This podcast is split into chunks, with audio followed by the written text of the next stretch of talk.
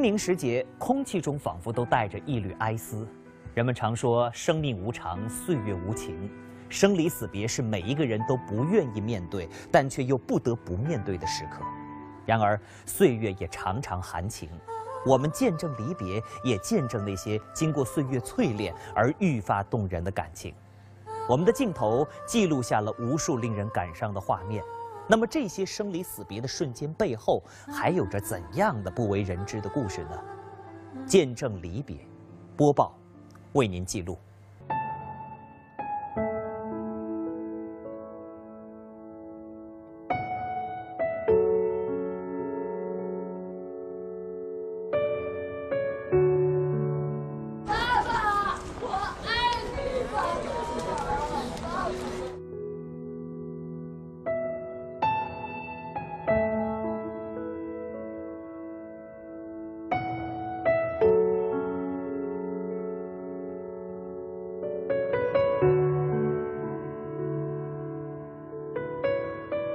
我要最后看他一眼，来给他送别。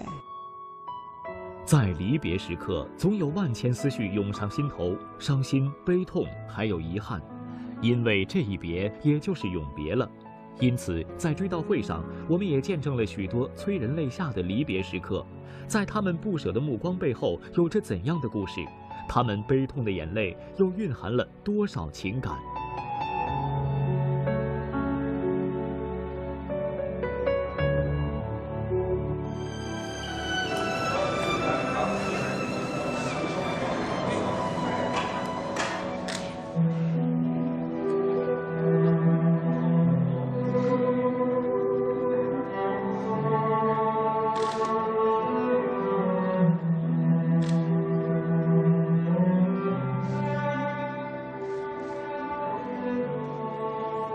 这是二零一六年三月八号，著名表演艺术家葛存壮的追悼会在八宝山举行的情景。著名的表演艺术家于洋从轮椅上颤颤巍巍地站了起来。然而，众人不知道的是，八十六岁的于洋正在饱受病痛的折磨，每走一步都伴随着痛苦。他为什么一定要不顾疾病，冒着早春的严寒赶来八宝山呢？其实，这一切都是因为一个“情”字。躺在这儿的这位老人，与他相识已经六十七年了。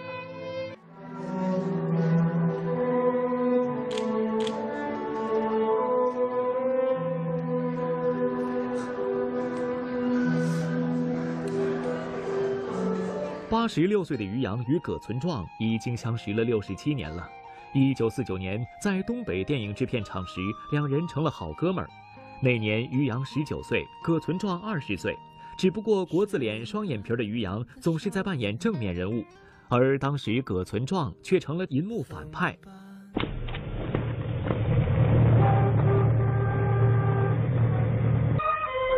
上级党委决定，让我们尽快的把支部建立起来，加强党在这儿的领导。没有红，没有黑，不成器。对。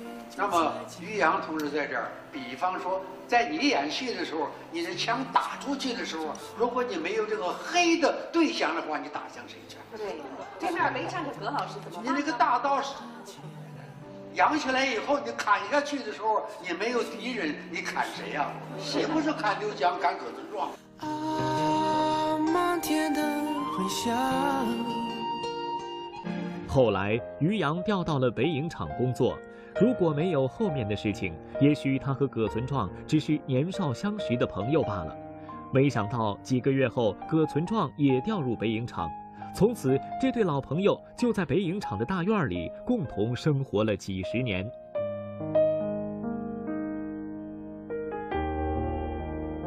相识一生的他们，没有错过彼此最重要的时候。当初葛存壮谈恋爱的时候，于洋就是他的军师。当初葛存壮正在追求在北京上学的施文新，他写的每一封情书都要于洋把关。施文新的每一封来信，于洋也帮着他一起分析。后来，当施文新成为葛夫人后，于洋笑着说：“施文新，我觉得你的情书写的比老嘎好多了。”葛存壮追求施文心时，于洋就是他的恋爱参谋，而于洋的婚礼更是由葛存壮一手操办。工会的头就是葛存壮，他给操办的。当时喝醉了，这个喝醉也很高兴，也没有什么吃的，就是吃肠，买了那个几箱子肠，在我们住的集体宿舍里面，就在那个楼道里头，那个每一个房间的门呢都打开，每一个房间的门里头都有啤酒，都有香肠。像葛存壮这样的人，在当时就是很仗义了，因为一般的人祖上批评过这两个人，好像不正确的恋爱，你还给他们做主动人，他非常大方热情，甚至就连于洋和妻子杨静的结婚照也是出自葛存壮之手，他把新人的结婚照片拿去涂了色，使之成为那个年代很奢侈的彩色照片。如今这张加工彩照依旧挂在于洋的家中。像葛存壮、于洋这般长达六十余年的友情，也早已被岁月淬炼得如同金子一般。当葛存壮长眠的那一刻，于洋失去的不仅仅是一位好朋友，也是另一个自己。因此，他来了，再陪好兄弟走上最后一程。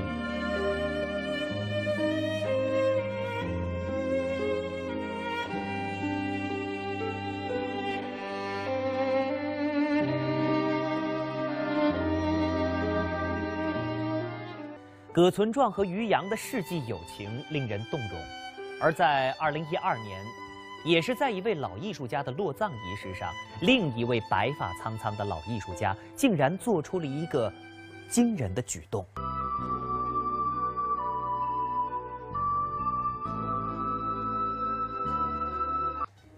在著名表演艺术家张瑞芳的落葬仪式上，九十岁的秦怡哭倒在墓碑前。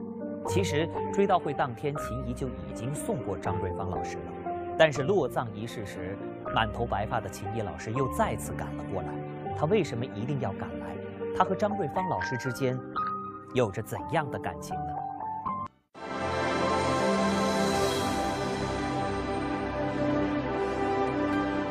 从未合作过的张瑞芳与秦怡相识于战火青春中。上世纪三十年代的重庆有着两人的青春岁月，他们一起排话剧，一起为了理想历尽艰苦。那个时候也一直叫他瑞芳大姐，瑞芳大姐，后来就叫惯了，就是瑞芳、秦怡、秦怡、瑞芳。我差不多的时间参加这个文艺工作，他们在那边也放下你的鞭子，我们在上海这边也放下你的鞭子。那个时候，大家大家都是拿着这个戏来演过。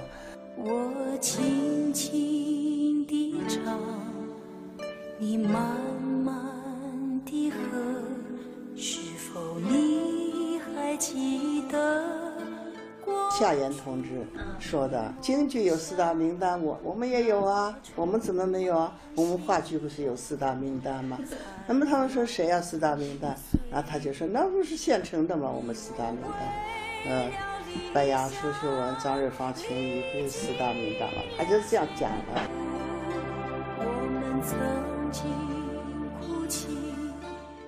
后来，张瑞芳嫁给了金山北上定居，秦怡嫁给了金燕定居上海。这段时间，他们各自忙碌，各自幸福。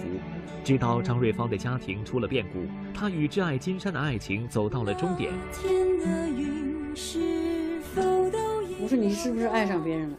要爱上别人，我马上离开，我走。嗯，我说你是真的，你还是玩笑？他说我是真的，我说真的好，我离开，我马上搬出去。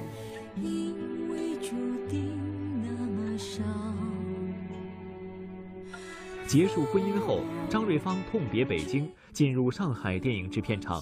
好姐妹秦怡就在这里，能够帮她治愈伤口的，也恰好是好姐妹秦怡。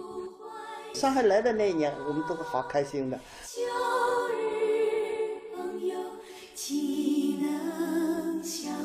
我跟他一起在在那个人民公园里头跳那个是跳来跳去，跳来跳去，我现在都 都都不会唱了那个调子，就整天跳一夜。跟我两个唱歌，每次出去住一个房间，我跟他一块唱一块唱。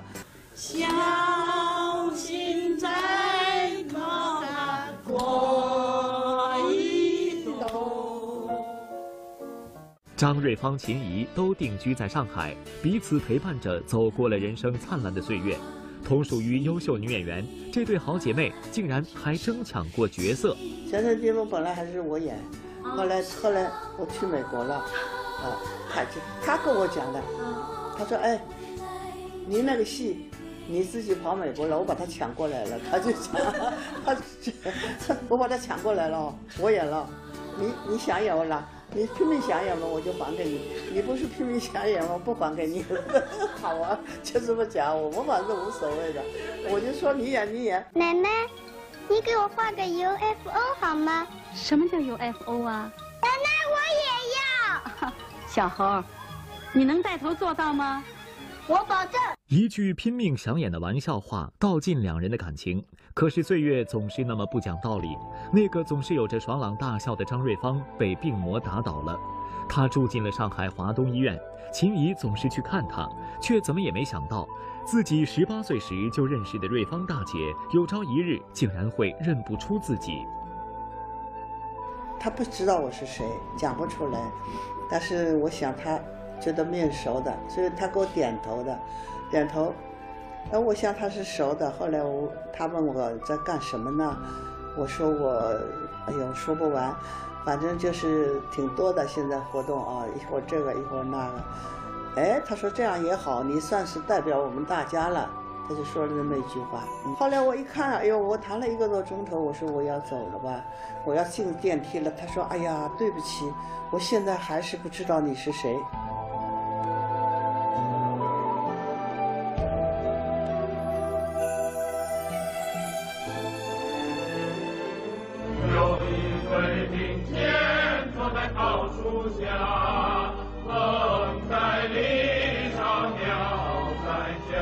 都没有了，白杨没有了，秀，嗯，秀文也没有了，瑞芳也没有了。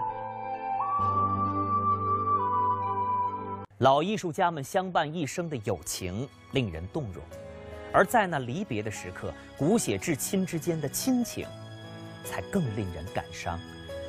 我们总是看到葛优笑，总是看到低调的他说接不住。而像这样喉结抖动、掩面流泪的时刻，还是第一次见到吧。这一幕发生在他的父亲葛存壮老师的追悼会上。当天，葛优十分忙碌。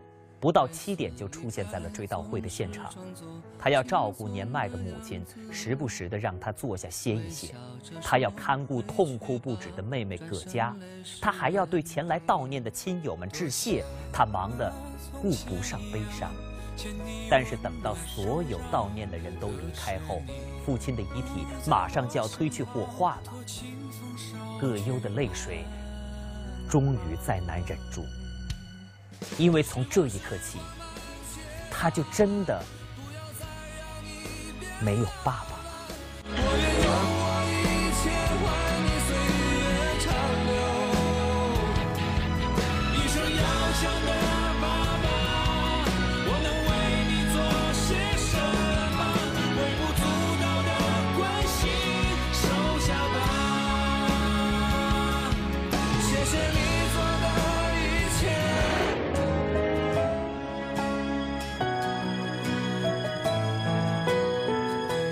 世间情有千万种，最难割舍是亲情。葛存壮说自己最好的作品是葛优。的确，葛优之所以成为演员，正是受父亲影响。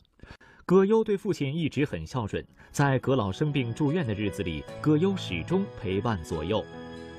就是最近，就是这几天，全部这几天，就是天天夜里在这陪。哦，葛优天天夜里都在陪啊，整宿整宿。对，那个血糖弄低了，陪他爸。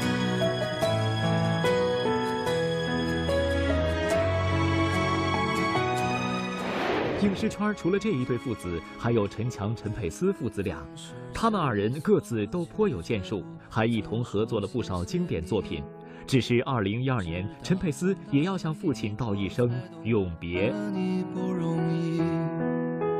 每次离开总是装作轻松的样子，微笑着说回去吧，转身泪湿。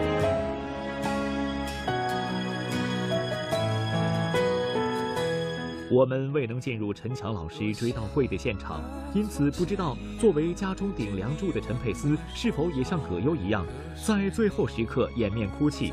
但那天他走出灵堂，强忍悲痛的坚强，却感动着我们每一个人。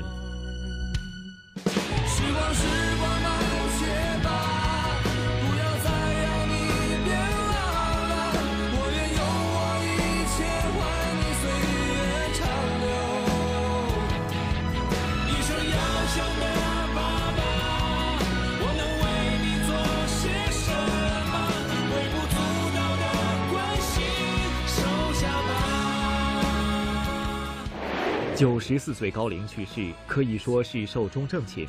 但是在儿子陈佩斯心中，父亲的最后时刻将是他永远难忘的痛。风雨雷电冰雹，嗯，就是那个时候。然后呢，外头听着冰雹砸的那个、那个、那个窗户叮叮当当的，然后老人一点点呼吸越来越弱。许多人称陈佩斯是大孝子。二零零二年，陈强脑梗住院，出院后，陈佩斯特地把家搬到医院旁，贴身照顾老爷子，直到最后时光。这个栈桥是专门为老人，他作为无障碍修的。这个伞买了一个阳伞，遮阳伞断了一断了一个秤。断这秤又支撑了三年，为什么他不让换？山西人抠门 等到有一天你慢慢长大，也许我的枝干早已干。这张照片是电影《瞧这一家子》的剧照。其实，这样的场景也时常发生在陈强、陈佩斯的家中。在舞台上总是灵气十足的陈佩斯，幼年时却不大灵光。因为发育晚，他的成绩一直很差。当老师问他五加三等于几的时候，他竟然还要低头算上半天。成绩差，再加上性格又像父亲一样倔强，陈佩斯小的时候没少挨揍。陈强一棍子一棍子的打下去，让幼时的陈佩斯有些恨他，也让父子二人有了隔阂。后来上山下乡开始了，陈佩斯来到了沙漠，在沙漠挨饿的经历啊。让他懂得了父亲，也让他更加刻苦努力。随着时间的流逝，陈佩斯体谅到了父亲的良苦用心，陈强也理解了儿子的追求，两代人的隔阂逐渐消除。对于儿子的事业，做爸爸的全力支持，哪怕年事已高，也要亲自到场助阵。无论你的繁华蔓延何处，姓陈，陈佩斯。是坐在正中间这位老先生的儿子。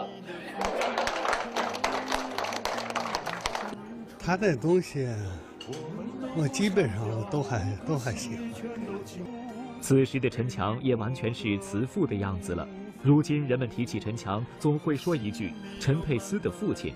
看到儿子得到这样的肯定，恐怕也是一个父亲最大的骄傲。你是世界。那人家叫你什么呀？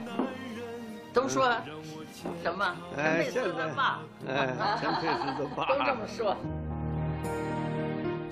从隔阂到和睦，父子俩用了一生的时间，这也许就是父子间的默契。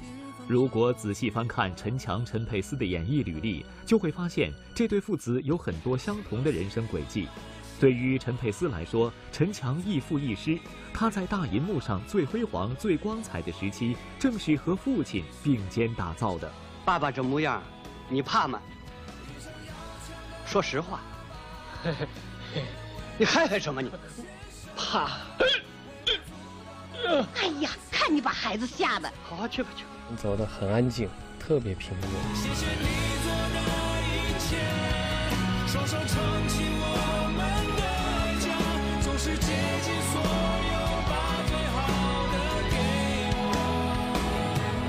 陈强走了，每年的清明节，八宝山公墓总能看到陈佩斯一家人为老人扫墓的场景。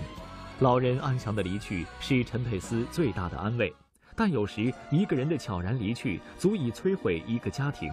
二零零七年，陈小旭因乳腺癌离世，年仅四十二岁。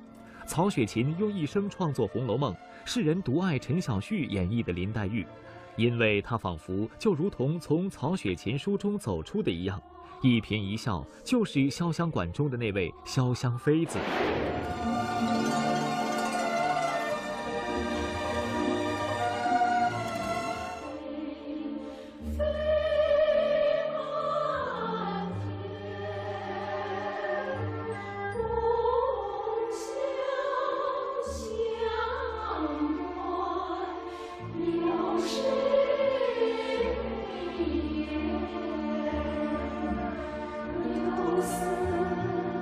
现在就不能，都不能看他的照片。这位老者是谁？他又为何长跪不起？这一幕又是发生在什么时候呢？时间得倒回到二零零八年五月十三号，这一天是林妹妹陈小旭去世一周年的日子，她的落葬仪式也在这一天举行。从追悼会到追思会再到落葬仪式。这是他的亲友们最后一次送别小旭了，而这位长跪不起的老者，正是陈小旭的父亲陈强。如果说儿子悼念父亲是一种伤痛，那父亲送别女儿，更是万分悲伤。这一跪是他为了女儿而跪，是一个老父亲在替女儿感谢那些曾经帮助过、喜欢过小旭的人们。给大家磕个头，完了之后以表示我感谢。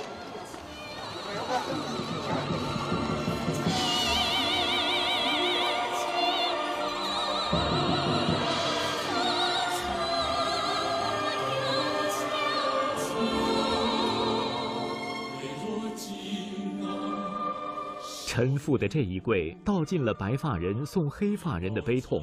更道出了身为一个父亲永远要为女儿背负的责任。陈父说：“陈小旭的一生得到了太多朋友的帮助，得到了太多人的喜爱。如今小旭走了，这份感谢只能由父亲来偿还了。”陈小旭他自己说过：“我做事怎么会有那么多那么多人帮助我？没有一项不成功的。”就是那么多那么多，这两个词使我反省了将近一年，我终于明白了。陈父这一跪，除了感谢，还有他作为父亲的无奈，面对女儿病痛的无能为力。因为在最初，陈小旭的乳腺癌是可以治好的。知道时候他已经都有条腿都不能动了。他谁也没告诉我，嗯但是我知道了，知道就是他那个已经晚了，就转移到腿上了，就跟他说，人那个你抓紧时间得看看呢，完了之后该做手术做手术吧。嗯，我说这个治愈率挺高的。女儿患了乳腺癌，陈父一心想让女儿赶紧治病。但是陈小旭却拒绝了手术，拒绝了生的可能。他跟我说，他爸，假如说动手术做化疗能治好，或者说不是不用这个就就死亡，那我就选择死亡了。我理解他的意思，就是不要把人破坏，他要追求一个最完美的一个。即便死也是个完美形象。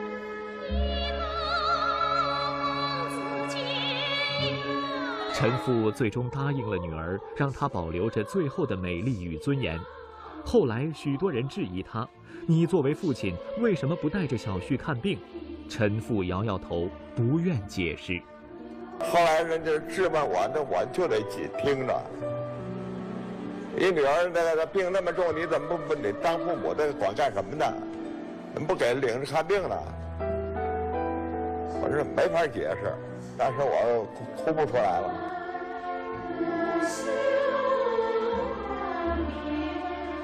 陈小旭年幼时曾经为全家人写了墓志铭，写给父亲的是这里埋着一瓶地道的老白干写给自己的是这里埋着一位伟大的女性。可是真的到了生死离别的时刻，小旭选择了向父母隐瞒。打听我孩子的病怎么样了？完了，我说这目前这是到什么程度了？这哗，他就哭了。我说不好，我可能病重了。我赶紧去，就领着人去，就往那儿跑。跑了一进门一看，就用冰块镇上了。你这好，这时候才让我来。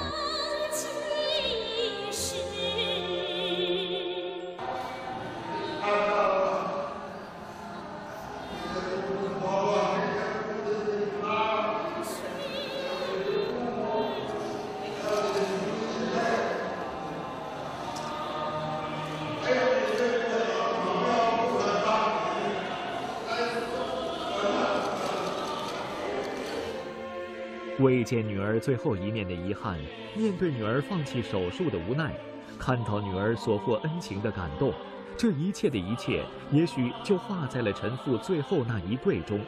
这是他能为女儿小旭做的最后一件事了。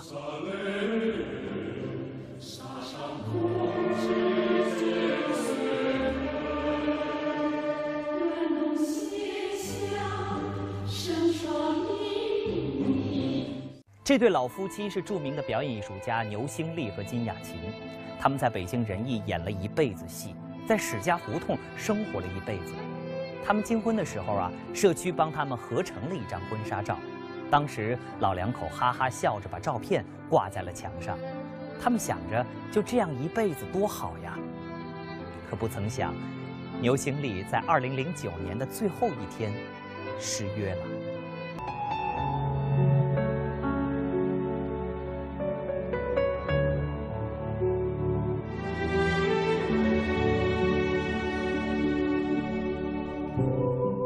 在牛兴利的追悼会上，金雅琴站在一旁招呼着与他们相识了半辈子的朋友们，她的坚强令人动容。天也来了，哎呦，可了不得，可了不得，哎呦，他手冰凉了，穿的少吧？你看来了，你看看那么大老远的，真是的，大冷的天你就别来了。老伴儿的追悼会上，金雅琴把悲伤独自隐弃，站在一旁坚强地撑起这个家。然而，谁又知道，此时她心中无限的悔恨与无奈。二零零九年的十二月三十一号这一天，金雅琴的悔恨被放大到了无数倍。那天晚上，金雅琴正在老街坊陈文崇家里聊天，牛兴利一边等老伴儿，一边看着新闻。看着看着，他的头歪到了一边，好像睡着了。等家中的小阿姨小华发现的时候，老人的身子已经软了。她急忙拨打了急救电话，医生们尽力抢救，但老人已经驾鹤西去了。女儿牛响铃哭着给正在串门的金雅琴打电话，金雅琴接起电话就问：“你哭啥？是不是你爸没了？”牛响铃说：“我们就剩下您了。”您一定要保重身体。金雅琴后来说，她太后悔了。为什么那天就要出去串门呢？我串门去了，上午干女儿啊，就在这院里头。她晚上到看看电视，看新闻，看着看着，咕咚没了。我女儿就找我去了。一边哭着说：“妈，你别着急，你千万别着急。”我说：“怎么了？你爸没了？”他说：“啊。”我说：“别哭了，哭什么？”我说：“他也没受罪，是不是？挺好吗？赶紧办事儿，别哭了。”后来就把这事儿一直到现在，我都没哭。电影《唐山大地震》中，徐帆哭着说：“没了才知道什么叫没了。”对金雅琴来说也是如此。哪怕这个故去的老头曾经每天和他吵架，他们俩不在一组吗？嗯，然后那个特别逗，我爸让我妈给他那个对剧本。您认不出来我，我还认不出您来呢。我还那样，我没变呢。您还没变呢。那剧本改了，我不知道。我按俺原剧本跟他对，后来他急了，他说不对不对不对，这人都改了。我说那你改了，你也没跟我说，我哪知道？我们俩就打起来了。为什么我们俩在戏组里边就没法干？我不演了，有他没我，有我没他。说冰糖葫芦儿酸，酸里它还做着甜。都说冰糖葫芦儿甜，甜里它还透着酸。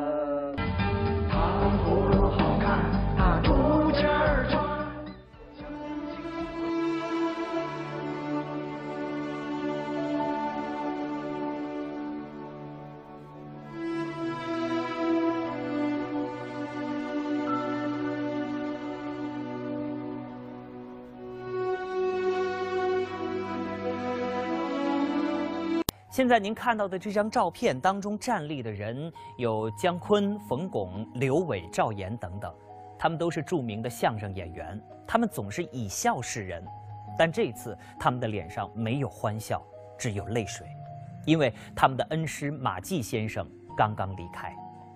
二零零六年十二月二十号，马季先生在家中突然离世，他的徒弟连夜在中国广播说唱团的一个排练厅中搭建灵堂。因为这里是马季先生曾经工作了近四十年的地方，他们要为恩师守灵三天。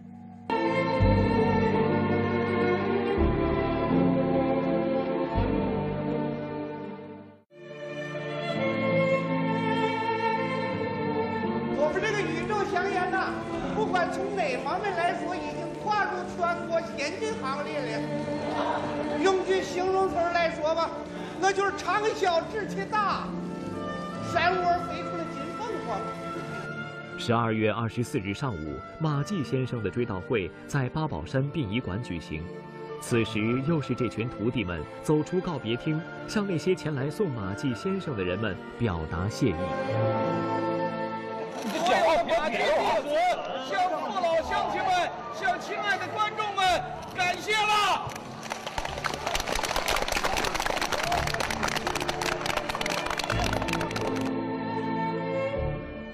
师傅离去了，但师恩却永远难忘。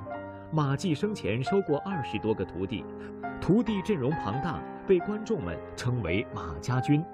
他只要回来，家里面就永远都是人，就是每天屋子里面就堆满了人，弟子、朋友、同事，呃，搭档，就是每天家里面都堆满了人。徒弟在外头等着，老师在厨房做饭，经常请我们吃最拿手的就是。马家肉饼，这肉饼端出来的时候，先生是一身的白面，一脸的白面，封了一个称号叫马家军。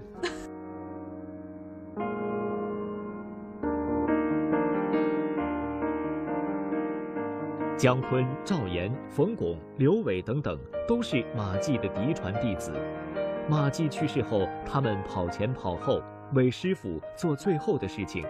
但这份师徒情的背后，其实有的只是一个相当随意的拜师仪式。我们都尊称他师傅，我们管我们的于波老师尊称师娘，但是他跟我们老是兄弟相称。他让马东叫我们，呃，这个叔叔，呃，管我爱人叫阿姨。直到去世了以后，我们马东才改了口。没有师傅架子。对待每一个徒弟，他都悉心教导，因材施教。二十多个徒弟从未厚此薄彼。你这脑袋偏心眼儿，我你就向着那嘴，我怎么向着他了？呵，弄点好吃的好喝的，什么鸡鸭鱼肉、山珍海味、橘子汽水、奶油冰棍你全塞那嘴里头了啊！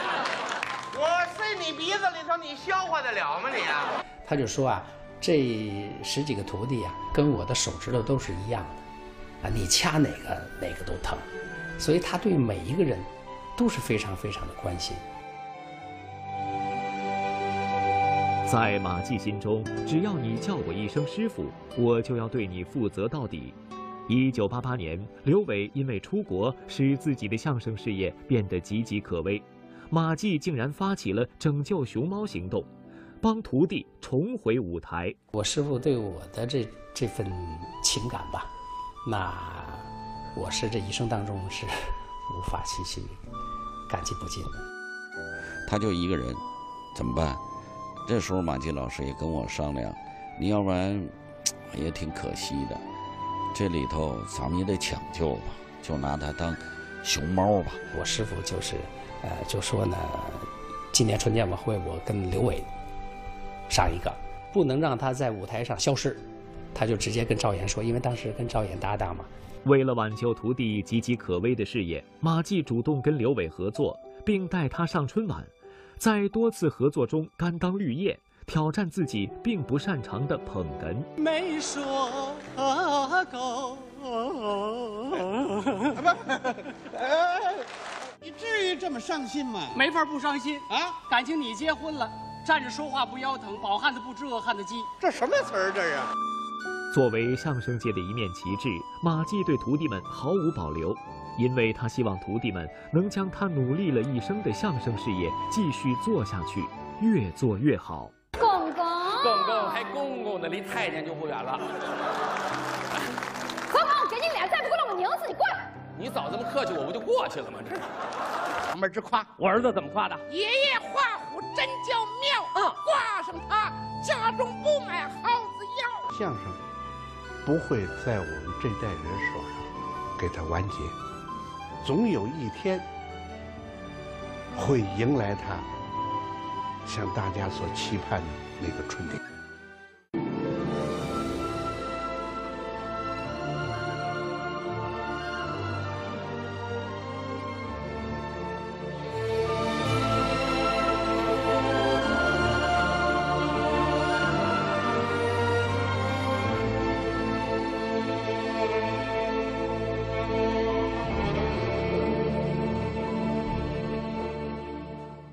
预告，稍后一频道将要播出的节目是我爱我家。今天晚上这个节目有哪些精彩内容呢？清明时节，我家浓情追思情景喜剧《我爱我家》，远去的家人们独家探访文星宇老伴儿，回访金雅琴故居及家人。今晚十九点三十五分，《我爱我家》清明背影远去，笑声长存。这是我爱我家那个照片挂的那张照片，给了我，我就一直在这儿挂着。富民老人卧室里，我也挂在这卧室里。基本摆设都是文老师生前的东西。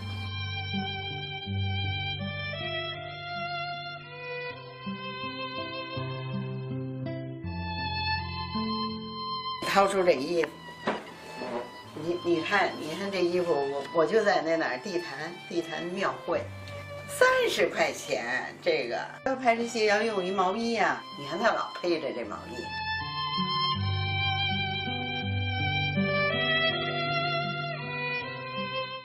看这个他的演员证，这是演员证，这也是杀青证嘛？这叫什么证？咱不知道。中戏，你看，中戏毕业证。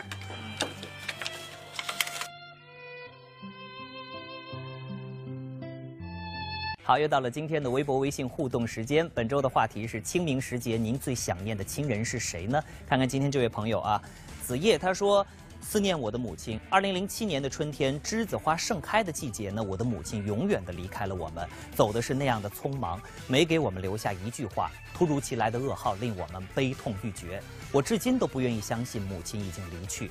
无数次在梦里看到母亲，她总是沉默不语，醒来时却泪流满面。确实啊，至亲的人离开我们，也许是我们这一生当中最难受的时刻。好了，呃，您还有哪些感悟？欢迎发过来和我们分享。艾特每日云播报的官方微博、微信，又或者是通过热线电话九六幺六八和我们取得联系。幸运观众呢，还有机会获得万达影城和首都电影院金融街店为大家提供的电影票两张。另外呢，还要告诉大家一个好消息：二零一七年跨界歌王重磅归来，四月十五号呢将会登陆北京卫视的黄金时间。跨界歌王王者无界，我们一起来期待。好了，今天节目就是这样了，明天同一时间我们不见不散。